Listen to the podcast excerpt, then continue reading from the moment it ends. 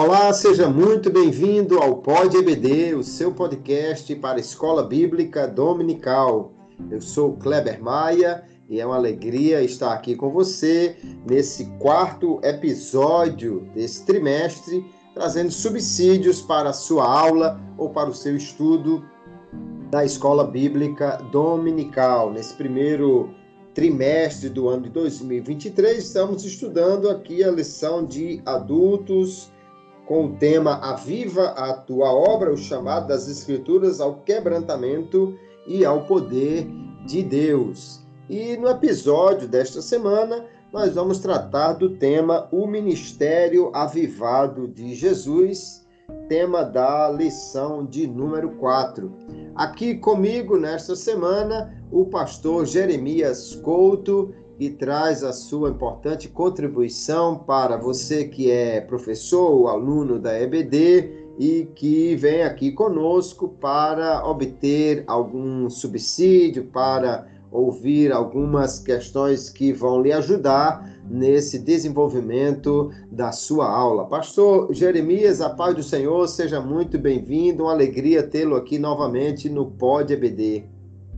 A paz do Senhor, pastor Kleber Maia, também a paz do Senhor aos nossos ouvintes que acompanham já o nosso tradicional podcast do Pod EBD. Também o meu abraço aos demais companheiros que conosco atuam a cada semana, ao Leibson, que é o mentor deste projeto, Estamos aqui para este quarto episódio, tratando do ministério avivado de Jesus. E eu diria assim, muito rapidamente, pincelando, que necessariamente o ministério de Jesus teria de ser um ministério avivado. Não se pode conceber de outra forma. O propósito para o qual ele veio ao mundo exigiria, exigiria que ele fosse uma pessoa que vivesse numa dimensão avivada do espírito. Então, eu olho essa lição de hoje por esse prisma e espero que possamos juntos prestar aqui a nossa contribuição para os nossos professores ah, no próximo domingo. Muito bem, pastor Jeremias. De fato, eu fico até um tanto receoso assim de usar a palavra avivado para falar de Jesus, né? Mas entendo que é, a característica realmente do Senhor Jesus é de alguém vivo, alguém que tem vigor, vida em si mesmo, inclusive, como ele diz lá no capítulo 5 do Evangelho de João, e é que quando nós falamos de avivado, naturalmente a gente pensa em algo que estava sem a vida, ou sem pelo menos sem a vida plena, e de repente recebe esse renovo, mas no caso do Senhor Jesus, não é nesse sentido que nós falamos de avivado, estamos falando de alguém que, desde o seu primeiro momento até o final, sempre foi perfeitamente vivo, trazendo o, o, o, o mover do Espírito em tudo o que fazia. Mas nós, nesta semana, neste episódio, vamos questionar e refletir em três questões. A primeira delas, vamos falar que a ação preparatória do Espírito Santo, como foi vista na vida do Senhor Jesus, é indispensável na vida do crente para que haja um avivamento. Porque quando nós olhamos a vida do Senhor Jesus, de fato, no que destaca a nossa revista, desde o seu nascimento nós temos a, a presença, a ação poderosa do Espírito Santo. Né? Há é, um estudo muito grande em, em diversos momentos que a gente para para estudar sobre a ação do Espírito Santo e, e, vemos também essa ação no ministério do Senhor Jesus. No seu nascimento, garantindo que ele seria santo, que ele era filho de Deus. No batismo, onde há uma consagração e uma anunciação pública de que ele era o filho de Deus.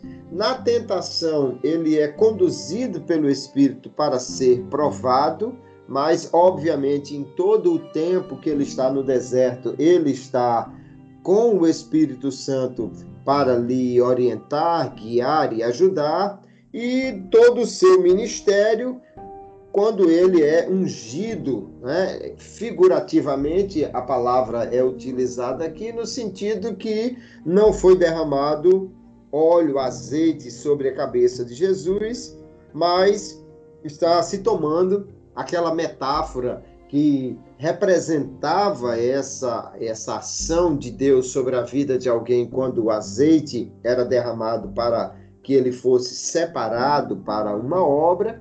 E aqui nós temos o Senhor Jesus fazendo uso desse termo do Antigo Testamento para dizer que foi preparado pelo Espírito, capacitado pelo Espírito para que pudesse fazer essa sua grande obra, uma vez que ele estava na condição de homem, porque como Deus, ele não precisaria de nenhum reforço, de nenhuma ação do Espírito, mas nós podemos dizer que por ser uma obra da Trindade, essa vinda do Filho à Terra na encarnação, deveria ter também esta ação preparatória, essa ação capacitadora do Espírito Santo. E quando nós olhamos para toda esta ação do Espírito na vida do Senhor Jesus, desde a sua concepção virginal até a sua atividade plena do ministério,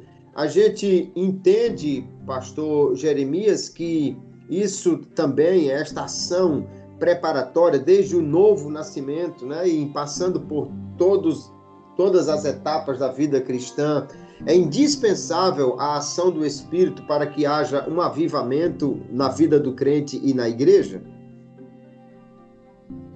Pastor Kleber Maia, voltando ao preâmbulo e também às suas primeiras palavras em relação ao próprio ministério de Jesus, eu me referi dizendo que necessariamente ele teria de ter um ministério avivado sob a perspectiva da razão pela qual ele veio ao mundo.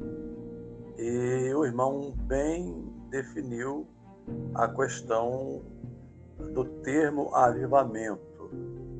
Eu diria que talvez essa questão pudesse ser melhor discutida de uma outra forma, em algum outro contexto, em alguma outra época, mas é bom que os nossos professores entendam que, ao falarmos de avivamento, e esse é o sentido do termo, por exemplo, quando Abacuque ora, Senhor, aviva a tua obra, nós estamos falando, por óbvio, de coisas que estão numa situação de frieza, de morte, de perda de qualidade espiritual, de falta de condições espirituais. E eu gosto muito de usar como exemplo, por o caso da minha casa, poderia usar de outras residências. Eu preciso reformar a minha casa.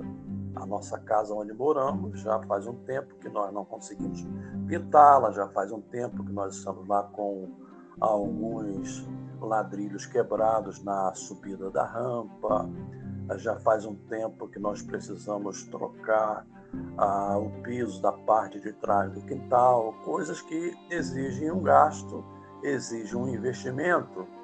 Então eu diria o seguinte: a nossa casa ela é uma casa que está assim em condições deterioradas nesse aspecto e ela precisa ser reavivada ou avivada, ou seja, temos de fazer reformas na casa de tal maneira que ela volte à condição original. Então, esse ponto, eu acredito que nas lições anteriores provavelmente já tenha sido tratado, mas eu faço questão de, de reforçar. Avivamento é isso. É quando nós estamos numa situação, digamos, de perdas espirituais, de acomodação espiritual, de viver uma vida rotineira, uma vida ah, sem aquela ah, preocupação de buscar a Deus, acostumados com a vida comum cristã. Então, nessas horas é que nós pensamos em avivamento e também, por óbvio, em situações muito especiais, como os avivamentos históricos, seria um bom momento para se tratar desses avivamentos históricos, é, são aqueles avivamentos que irrompem de uma forma incomum, no momento até que se espera, mas não há aquela expectativa. Quando nós olhamos para os apóstolos no dia de Pentecostes, nós percebemos que eles ficaram ali pelo menos por dez dias e a Bíblia diz que eles estavam assentados. Esse é um ponto muito interessante. Eles estavam assentados, provavelmente nem pensando naquele momento do que aconteceria, porque o próprio, de, o próprio texto diz e de repente, ou seja, de repente significa algo que você não espera. Avivamentos geralmente surgem na história em situações assim, é só a gente olhar. Nós temos aí o avivamento do País de Gales, temos o avivamento de Azusa, temos os grandes despertamentos americanos, que nos são fontes de consulta para mostrar o que são os verdadeiros avivamentos. Então, fazendo essa digressão e voltando à vida de Jesus, não tem como pensar em relação a Cristo que ele pudesse viver uma vida desse gênero, digamos, caótica, fria, despreocupada, sem é, perdendo a noção do propósito para o qual ele viu o mundo, não tem como a gente pensar dessa forma. Por isso, necessariamente, ele tinha de ser avivado, ou, como bem expressou o pastor Kleber Maia, um ministério vivo, né? Um ministério vibrante no sentido da, dos resultados e não só dos resultados, mas do comprometimento de Jesus com o ministério para o qual ele foi chamado. E essa ênfase dada ao Espírito Santo é bastante interessante em relação ao nascimento, em relação à própria, ao próprio batismo, como, quando temos ali a, simbolicamente a trindade, a trindade representada, ah, em relação à própria tentação, quando o texto diz que foi Jesus conduzido pelo Espírito, e eu creio que ali foi uma forma de atestar, de um lado, a messianidade de Jesus, mas ao mesmo tempo a sua humanidade, e, consequentemente, vamos até o fim percebendo a ação do Espírito Santo na vida de alguém que exercia um ministério vivo ou necessariamente avivado, porque não tinha como ser de outra forma. Agora, como exemplo, é claro que, como cristãos, nós temos que nos colocar à disposição de Deus, porque nós cremos que é o Espírito Santo quem age na nossa conversão. O próprio Senhor Jesus disse: Ele convencerá o mundo do pecado, da justiça e do juízo. Então, o Espírito Santo age na nossa conversão e, independentemente da questão do batismo no Espírito Santo, convém frisar aqui que os discípulos não eram batizados ainda quando estavam no dia de Pentecostes, mas eles eram convertidos. Eles já tinham passado pelo processo da conversão e através do poder do Espírito Santo. Então, o Espírito Santo começa conosco esta caminhada e esta caminhada vai tornar a, a nossa vida viva à medida que nós aprofundemos a nossa comunhão com Jesus, andemos com Jesus, a, busquemos Jesus, tornamos Jesus a nossa companhia preferida. Isso é viver uma vida viva, né?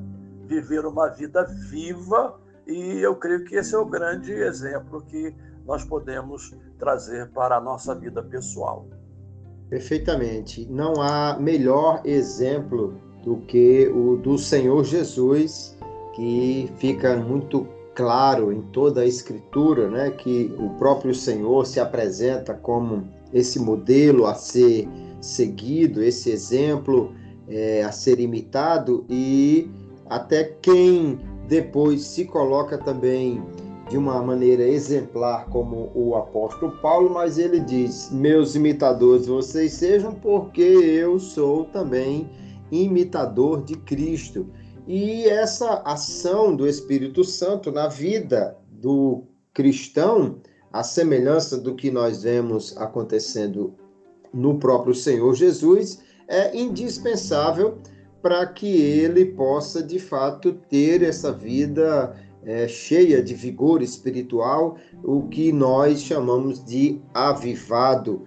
Porém, o avivamento, né, normalmente como evento, é algo que ocorre além dessa vida cotidianamente é, de busca de, de companhia do Espírito Santo. E nós vemos na, no ministério do Senhor Jesus que ele estava com o, a presença do Espírito constantemente lhe dirigindo, lhe capacitando, mas há, há momentos em que o texto diz que o Senhor alegrou-se no Espírito, não é? que ele é movido pelo Espírito de uma forma mais, mais é, efusiva, né? como lá em Lucas capítulo 10, o verso 21, diz o texto, na mesma hora se alegrou Jesus no Espírito Santo, e aí ele dá graças ao Pai, ele, ele é, ora ao Pai em ação de graças, né? O, o, alguns autores pentecostais, inclusive, como Robert Menzies, chega a sugerir que Jesus poderia ter até falado em línguas nesse momento. Eu já acho que aí há uma, um exagero no sentido de que, primeiro, o texto não deixa claro nada disso.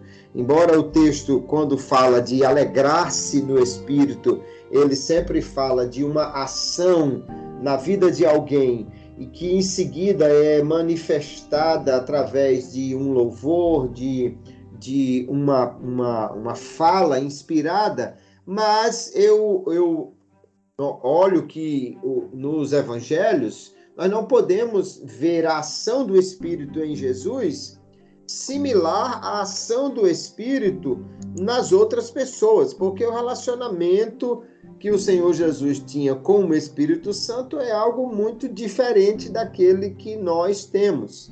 Mas há uma importância muito grande do exemplo de Jesus em andar com o Espírito, mas em determinados momentos até ser cheio de alegria, de, de, uma, de uma maior necessidade, ou, ou, ou maior desejo de falar do, do Pai, de adorar ao Pai. E, e eu, eu entendo que é, é, muito importante que o professor e, e, os alunos na sala de aula eles possam enxergar como assim como o Senhor Jesus, nós precisamos ser dirigidos, capacitados pelo Espírito Santo, mas que o avivamento propriamente dito é uma uma ação extraordinária, uma ação supranormal que vai trazer um, um, um momento não apenas é, de uma alegria naquele culto, naquele momento, mas por um período maior e alcançando mais pessoas. Como a gente pode pensar, pastor Jeremias, dessa ação do Espírito na vida do Senhor Jesus, que em momentos até o enche de alegria, e, e como o Espírito Santo também nós podemos entender que tenha uma ação extraordinária, além da, da ação continuada dele sobre a nossa vida, e a importância de nós fazermos essa distinção entre o cotidiano e o extraordinário no avivamento. Como o senhor vê essa questão?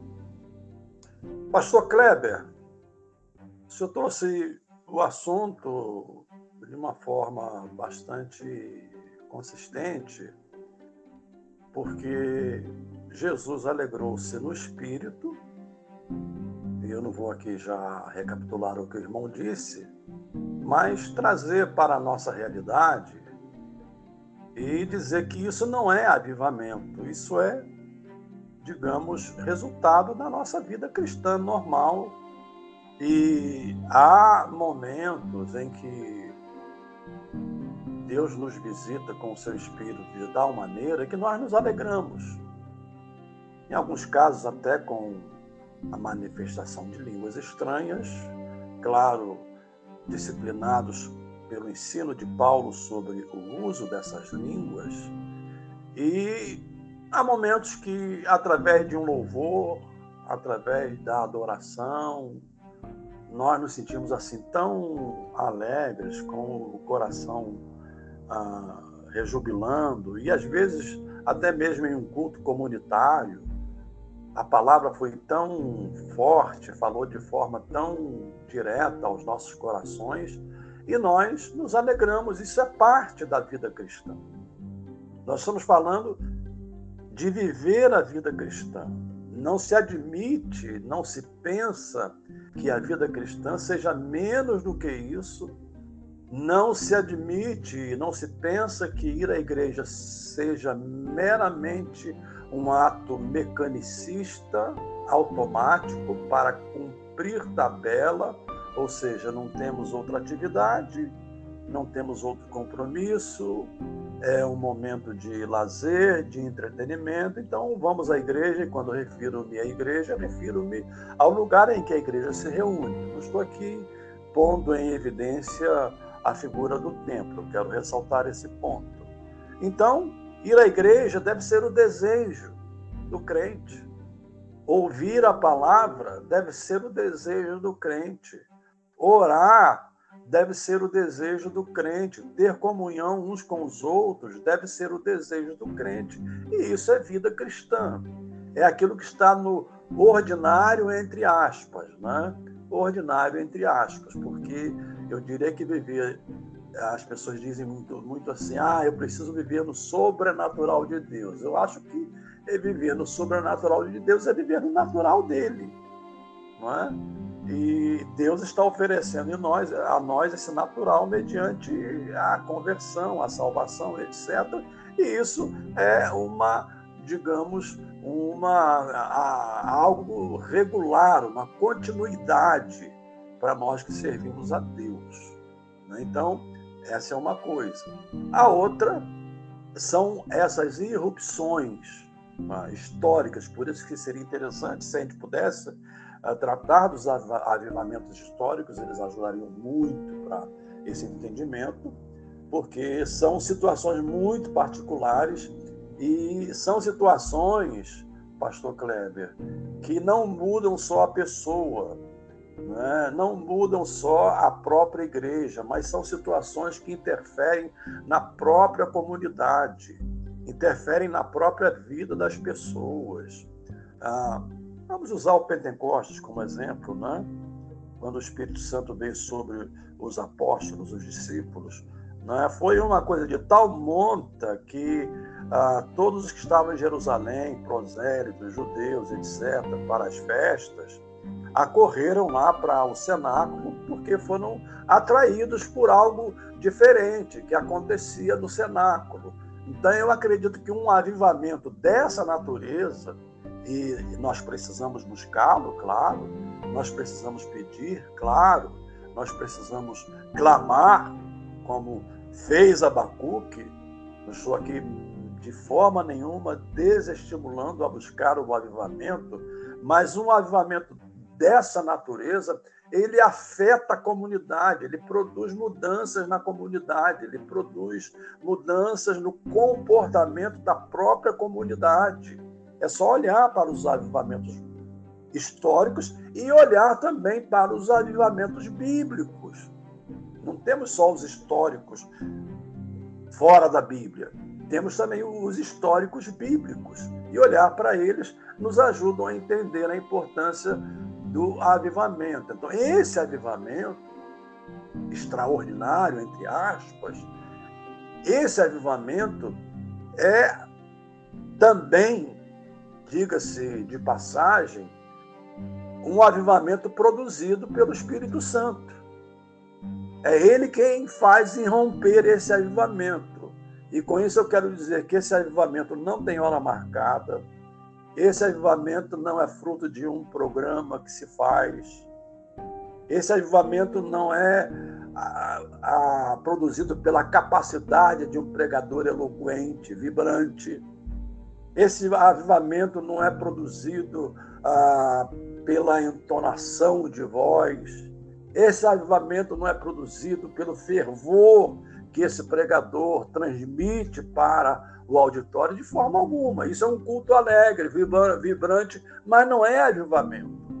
O avivamento, esse que estamos falando, ele é um evento produzido pelo Espírito Santo e que irrompe de uma maneira tal, é como se fosse, para usar uma ilustração bem forte, é como se fosse o rompimento de uma bagagem, barragem, aliás, o rompimento de uma barragem, em que as águas vêm por onde passam as águas, elas produzem ali, no caso da, da, da represa, estragos, mas no caso dos rios do Espírito Santo, produzem vida, produzem vida.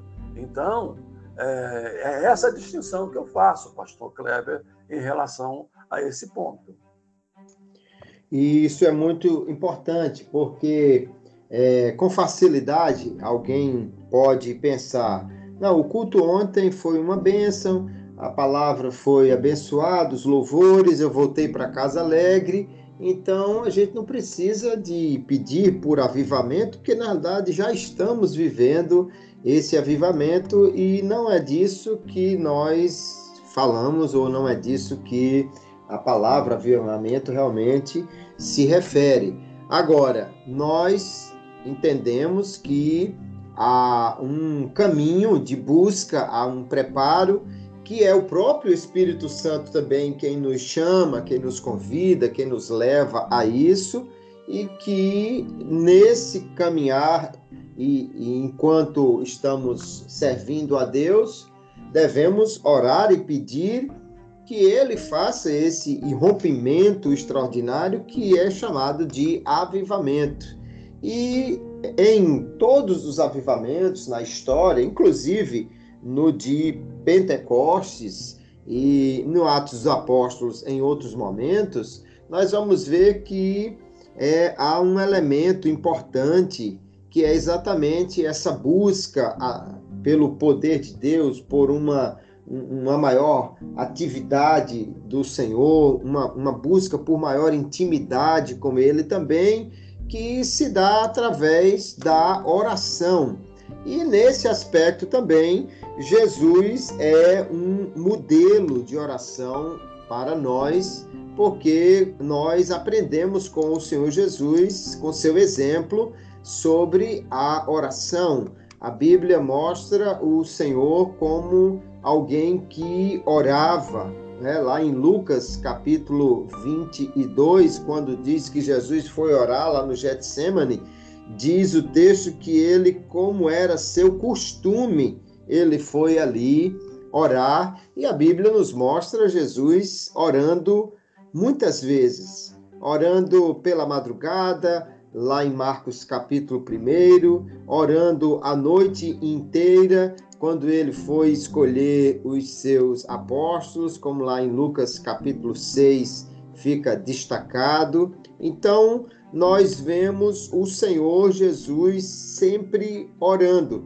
Nos últimos momentos de sua vida terrena, nós vamos encontrar Jesus orando com os discípulos, vamos encontrar Jesus orando a, a, a parte sozinho é, quando ele está no Getsemane, nós vamos encontrar Jesus orando na cruz. Então, o Senhor Jesus, de fato, é um exemplo de oração para nós, o que poderia ser surpreendente para alguém, porque pensar, se Jesus, que era o Senhor, que era um, um, o próprio Deus encarnado, em comunhão frequente com o Pai e com o Espírito.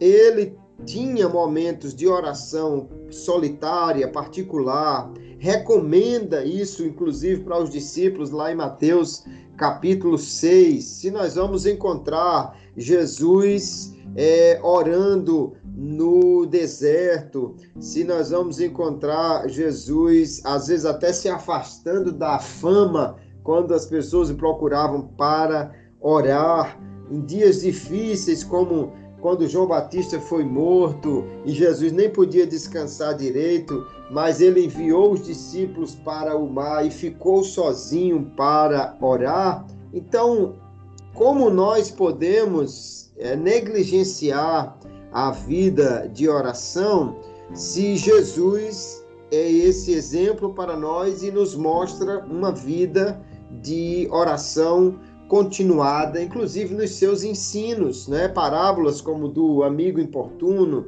do juiz iníquo, do fariseu e do publicano, Jesus falou sobre a oração, a necessidade, a importância, o dever de orar sempre e nos dá sempre é, exemplos de oração. Jesus orava antes de tomar o alimento, Jesus orava intercedendo pelos seus discípulos, como vamos encontrar na oração maravilhosa lá em João capítulo 17, ensinou os seus discípulos também a orar.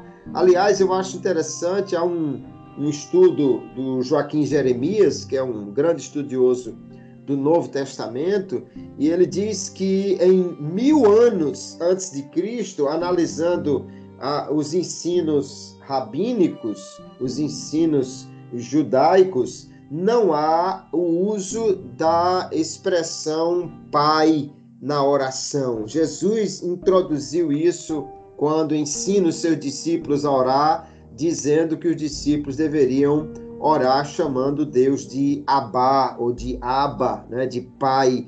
Essa intimidade, esse exemplo, essa necessidade de oração que o Senhor Jesus demonstra no seu ministério, na sua vida, deve ser para nós um grande incentivo, um grande exemplo. Como nós podemos ver, então, pastor Jeremias, se Jesus orava e orava consistentemente, será que um crente que quiser ser avivado, ele pode desprezar essa essa prática da oração, o que nós aprendemos com Jesus sobre a oração e a sua necessidade quando vemos a sua vida e o seu ensino, pastor? Aí entra um ponto bastante interessante, pastor Kleber. O próprio Jesus, ao orar, é porque ele dependia da oração. E aí nós entraríamos na discussão da divindade, da humanidade, temos a oração do Getsemane, onde ele ora ao Pai, se possível, passa de mim este cálice, mas seja feita a tua vontade. E o senhor já discorreu bastante sobre isso. E eu diria o seguinte, e aí é aquilo que eu chamaria de avivamento pessoal, para dar um norte avivamento pessoal. Eu diria que um crente que não tem desejo de orar, um crente que não tem desejo de ler a Bíblia. Alguém poderá dizer: Ah, pastor, mas eu não tenho tempo. Hoje não há desculpas. Nós temos Bíblias em áudio, nós temos Bíblias no smartphone. Você pode ouvir, inclusive, a Bíblia dramatizada. As possibilidades são infinitas, não, mas são bastante para você ter acesso à Escritura. Ah, um crente que não deseja ouvir a pregação, a pregação é algo cansativo, é algo que lhe, lhe traz ah, desprezo, ou é daqueles que, enquanto se canta, se louva, permanece no culto comunitário, mas na hora da pregação sai, vai ao banheiro, vai beber água, vai fazer qualquer outra coisa. Isso aí parece que é um retrato generalizado, né? que a gente percebe. E aí eu vou falar uma palavra direta aqui para os músicos, já que é trazer para a prática, para os músicos, porque os músicos têm esse mal sem generalizar. Deixe-me fazer a ressalva. Não quero generalizar, mas tem músicos que tocam, vibram na hora do louvor, da adoração, e etc. E depois, quando termina a sua participação, eles saem lá para fora, ficam conversando e pouca importância dão, se não nenhuma importância, à própria exposição da palavra de Deus. Então, quando um crente está nesse estágio, que faz da igreja meramente um evento social, é óbvio que esse crente está classificado naquela situação de, de quase morto, se não morto, porque não se interessa por nada, nada lhe faz bem, nada lhe alegra o coração, não participa até da ceia. Há crentes que ficam aí, às vezes, meses e meses e meses sem participar da ceia, e isso não causa a esses crentes nenhum sentimento de tristeza, não é? de, de arrependimento por não participar da ceia. Claro, eu sei que há situações que impedem, é, mas eu não estou tratando de, de exceções, eu estou tratando de regra. Né? Então, um crente que está nesse estágio, esse crente precisa sim de um avivamento pessoal, né? que não é obra do homem.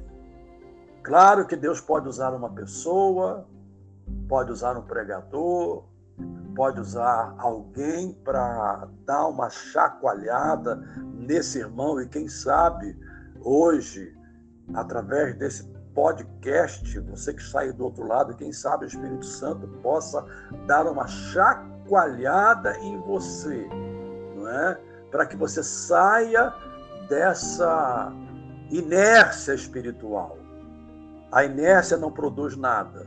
Saia dessa inércia espiritual e venha experimentar então o avivamento, que é o que você pessoalmente está precisando.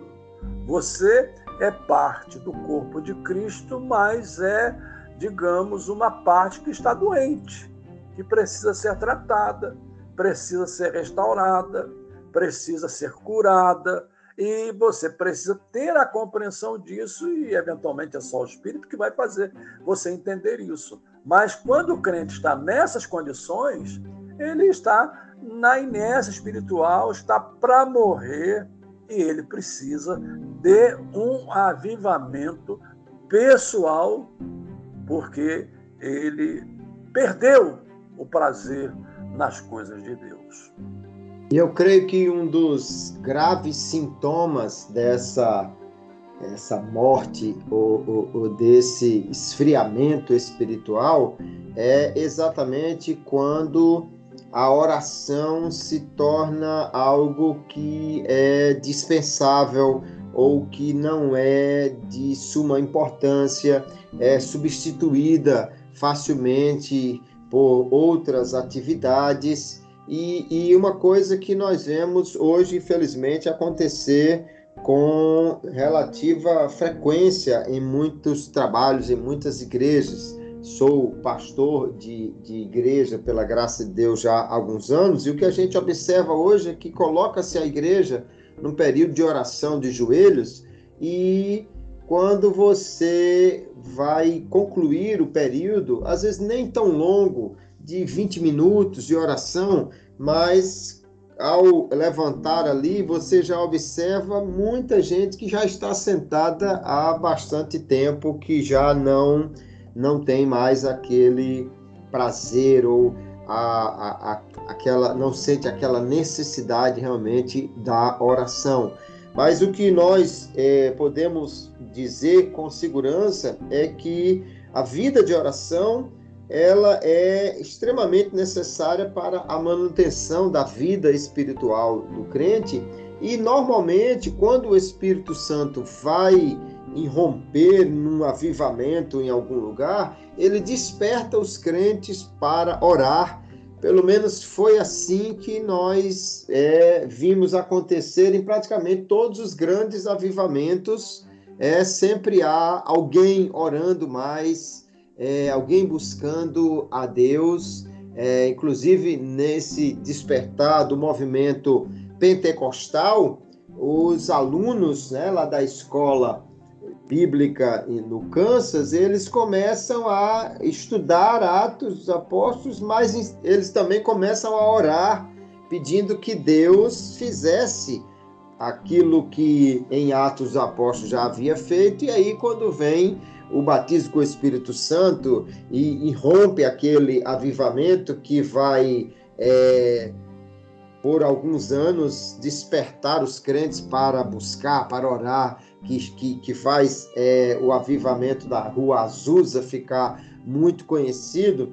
Então, a oração, e Jesus é o nosso grande modelo, é indispensável para quem quer buscar esse maior é, aconchego assim com Deus, vamos dizer, porque eu gosto de uma expressão do pastor Martin Lloyd Jones, que ele descreve avivamento como sendo um momento em que Deus, embora caminhe com o seu povo, mas ele, ele diz que é como se um pai que tivesse caminhando com seu filho, de repente pega o filho do colo e o abraça, o, o beija e, e, declara que o ama. Então é esse rompimento assim de uma ação maior e nós podemos dizer que a oração é algo que precede o avivamento, mas que também o avivamento ele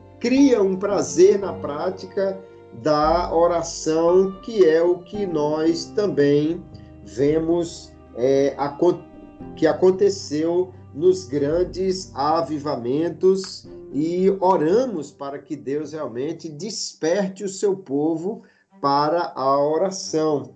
E aí nós vamos caminhar, pastor Jeremias, para aquele pastor, momento. Me permite só fazer uma adução? Sim, sim, fica à vontade. Eu me lembrei quando o evangelho transpôs a Ásia para a Europa, através do ministério de Paulo, a primeira cidade onde chegaram foi em Filipos. E já conhecemos os eventos, os episódios de Filipos, etc. Mas o mais importante para reforçar a tese da oração é que Paulo e Silas procuraram antes de qualquer outra coisa. Muito interessante esse ponto. Antes de qualquer outra coisa, Paulo e Silas procuraram um lugar para se dedicarem à oração. Antes de pregar, antes de sair anunciando o Evangelho, eles procuraram um lugar à parte, um lugar, digamos, ah, com as condições necessárias, até talvez de isolamento, ah, para que eles pudessem estar livremente dedicados à oração. Então, ah, não há avivamento sem oração, e como muito bem mencionou, o avivamento, quando vem, ele também traz o prazer da oração. É verdade, pastor. E tomando é, essa, essa passagem lá de, de Atos 16, quando Paulo está pregando né, pela primeira vez ali na Europa, em Filipos, é exatamente no momento que eles estão louvando a Deus e orando no cárcere que irrompe um, um, uma ação extraordinária, né? Que é o, o terremoto que abala o, o, o, cárcere, que abala as estruturas de onde ele, eles estão, e a gente é, poderia até, de uma maneira assim, representativa, né? Pensar que exatamente um povo que orou, pedindo, buscando a Deus. e mesmo quando estava na, no momento mais difícil, estava orando e cantando a Deus. Aí veio a ação poderosa de Deus, o que nos leva a entender que é, é esse o caminho que temos realmente para pedirmos a Deus esse esse mover extraordinário que nós chamamos de avivamento. E no nosso momento aqui mais é, provocativo, né, que nós chamamos de mesa redonda e hora da pimenta, aquela hora que a gente coloca uma uma provocação para pensar, para refletir, uma pimenta para dar assim mais sabor ao prato e, e trazer alegria a quem está é, se alimentando, eu quero trazer a seguinte questão. A, a igreja hoje ela promove reuniões que às vezes são até chamadas de avivamento e que há a presença constante nessas reuniões de muitos louvores e às vezes uma palavra despertadora, arrebatadora. Porém, conforme eu tenho visto, é, pode ser que em muitos outros lugares seja diferente do que eu estou falando, mas hoje eu tenho visto essas reuniões de louvor, de uma palavra, às vezes até uma palavra é, dirigida diretamente às pessoas num, num despertamento ou querendo despertá-las, porém sem que haja realmente um tempo de oração. E aí a pergunta é: nós temos valorizado então mais a emoção e menos o quebrantamento em humilhação diante de Deus pela oração e jejum, e dessa maneira nós esperamos que haja um avivamento, mas me parece que esse não é o caminho ou o modelo que nós vemos em todos os outros avivamentos. Pastor Jeremias, o que o senhor me diz sobre essa questão de muito louvor, sem oração e ainda numa expectativa de avivamento? Pastor Kleber, nós vivemos uma época de muitos modismos. Cria-se uma situação, essa situação começa a se repetir, começa a ganhar corpo e vira um modismo, simplesmente um modismo que não tem nada a ver com avivamento. Temos aí, por exemplo, às vezes, eventos com o título Aviva cidade tal, e vou evitar aqui citar nomes de cidades, isso aí se tornou uma coisa repetitiva, como se isso simplesmente fosse produzir o avivamento. Eu não estou querendo, deixe-me frisar, para que as pessoas me entendam, não estou querendo dizer que Deus não possa usar uma situação dessas. O que eu estou querendo dizer é quando nós criamos artifícios e achamos que esses artifícios vão ser os artifícios que vão produzir o avivamento. Esse é o ponto que eu realço. Uma coisa, por exemplo, que se tornou muito comum, principalmente no início uh, de cada ano, e que eu não sei em que proporção isso al alcançou o Brasil, isso aparece muito nas redes sociais, né? é muito midiático, mas então eu não posso medir a proporção. Mas é aquele evento, é, 12 dias de oração para 12 meses de vitória durante o ano. Não estou dizendo que a igreja não possa orar, não é? ou reunir-se para esses 12 dias, expor a palavra, expor a pregação, expor o ensino, mas o que eu estou dizendo é que se a igreja fizesse isso de maneira normal, sem esses títulos, digamos, ah, marqueteiros, né? Eu sei que alguns amigos meus vão me criticar, me criticam, isso pode me fazer perder até púlpitos por eu estar dizendo isso, mas é, é, a verdade. E também, se eu for à sua igreja, eu não vou entrar nesses méritos, não, fique tranquilo. Né? Mas é a verdade. A, a, a, as pessoas pensam que isso é fator de avivamento. Né? Claro que Deus pode usar, mas Deus pode usar se você fizer isso sem esse conceito mercadológico, digamos assim. A palavra, o termo é esse, esse conceito mercadológico, como se, veja bem, se as igrejas que não fizessem isso, elas não fossem alcançar o avivamento. Como se as igrejas que não tivessem lá o pregador fulano de tal, elas não fossem alcançar o avivamento. E nós que somos de uma geração mais antiga, né?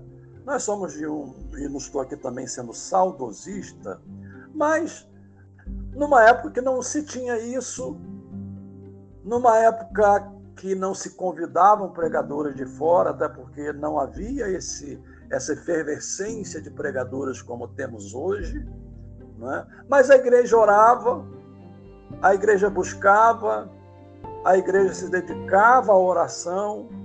O pregador era um pregador, às vezes, até de pouco conhecimento, mas pregava a palavra usando frases erradas para o modo, para de quê e coisas assim.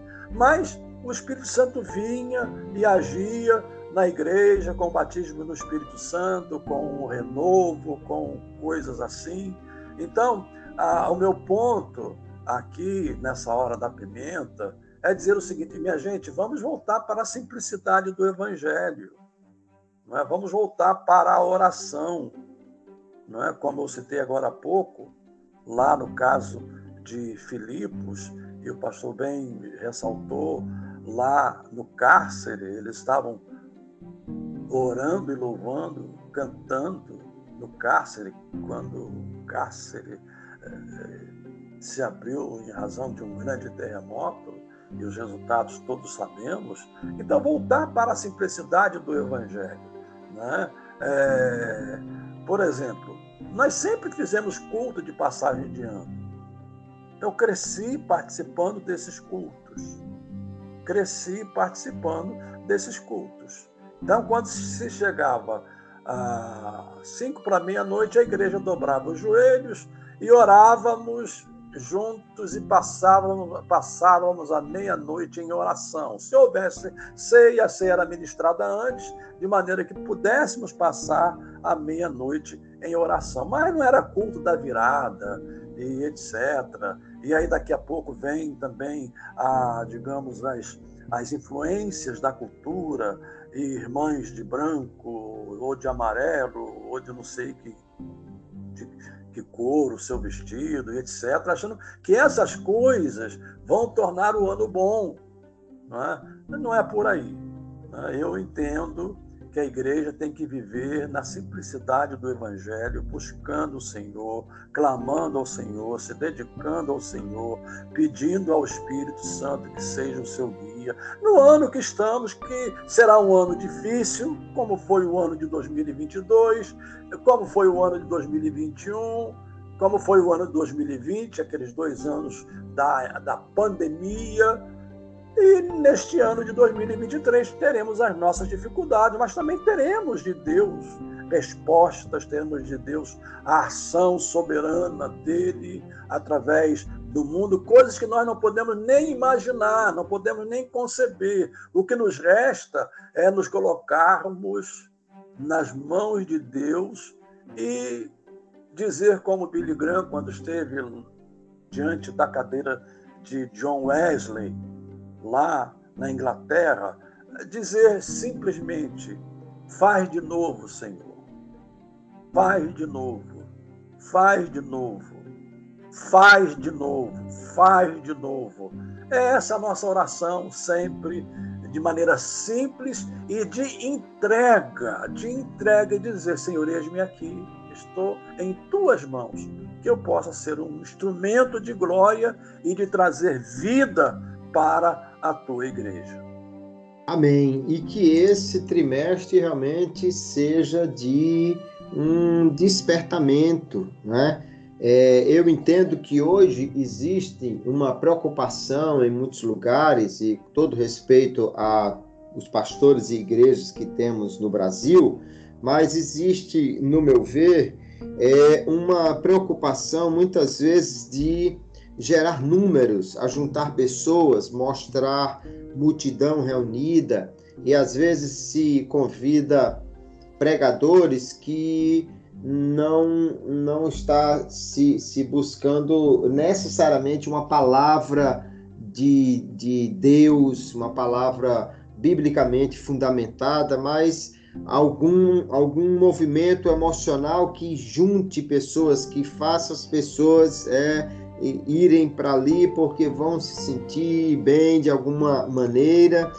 No entanto, eu penso que esses momentos de ajuntamento, eles devem ser usados exatamente para se gerar no povo de Deus um quebrantamento, pela palavra, mostrar a necessidade de nos humilharmos e buscarmos ao Senhor, é, despertar o povo para momentos de oração e, e humilhação diante de Deus, porque é aí que nós realmente entendemos que o, o Espírito Santo encontra lugar para agir nos corações e, e pela palavra gerar um quebrantamento genuíno. É, há uma expressão que nos últimos anos se tornou conhecida no meio evangélico, falar de adoração extravagante.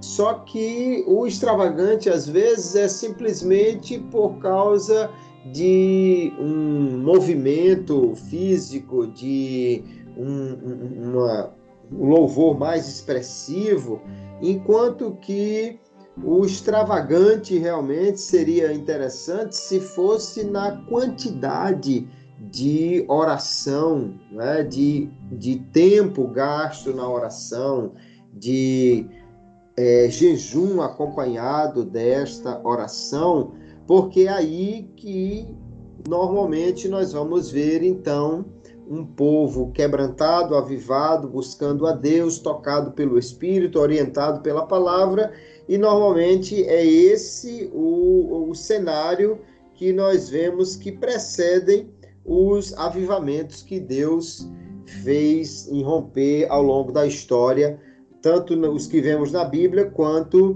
os que vemos na, na história da igreja moderna.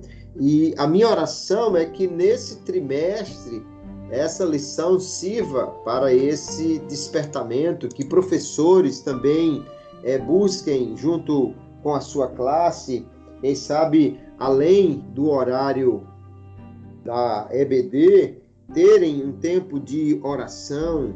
É, hoje temos a facilidade de de comunicação, quem sabe marcar uma campanha de oração, cada um orando na sua casa, relógio de oração, é marcar encontro da classe de EBD no ciclo de oração para um momento de maior busca ao Senhor, porque aí que nós vemos é que o, o cenário onde o avivamento pode surgir, não, não é isso que faz o avivamento surgir, no sentido de que não somos nós que o produzimos, mas é isso que o próprio Deus coloca no coração do povo para que haja uma maior busca e ele possa então derramar poder e seu espírito e que é, hoje possamos ter é, não apenas essas reuniões de louvor, mas principalmente um tempo de oração e de quebrantamento na presença do nosso Deus. Pastor Jeremias, eu quero desde já agradecer a sua preciosa cooperação aqui neste episódio do Pod EBD. É, algumas vezes durante o trimestre nós vamos tê-lo aqui novamente. Desde já, muito obrigado por seu despreendimento, por sua valiosíssima cooperação e deixar aqui o espaço para o senhor trazer a sua palavra final antes que possamos concluir esse episódio do Pod EBD e que o Senhor lhe abençoe cada dia mais. Muito obrigado, querido pastor Kleber Maia, também querido Gleibson. Obrigado aos nossos companheiros. Dade de estar aqui neste quarto episódio e orando. Faz de novo, Senhor.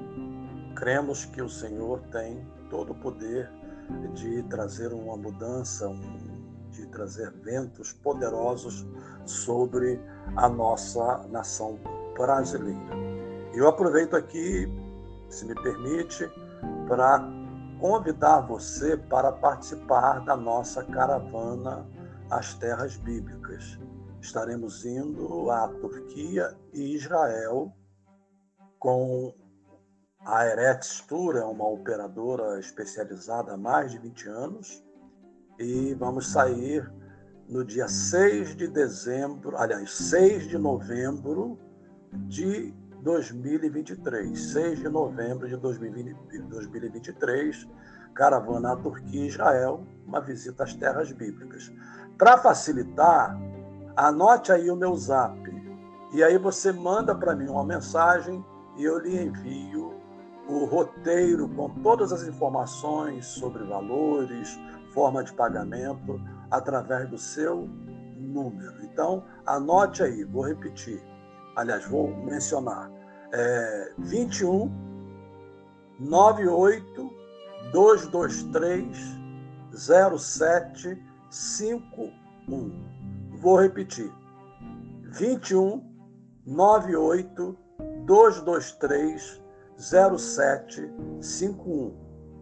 Envia para mim e eu vou enviar para você o roteiro completo. Um abraço a todos em nome de Jesus.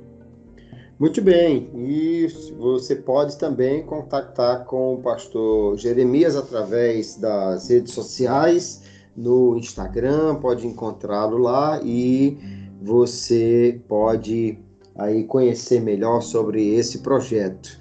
A todos os nossos ouvintes do Pod EPD, agradecemos a, a, sua, a sua cooperação em nos ouvir, em compartilhar esse, esse arquivo, esse, esse momento do episódio com outras pessoas. Coloque é, o link aí nos seus grupos para que outros possam também ter contato. Louvar a Deus pela vida do pastor Gleibson nosso comandante que está aí concluindo o seu doutoramento, mas breve estará de volta aqui no comando do Pod EBD e me despedir de todos com a paz do Senhor.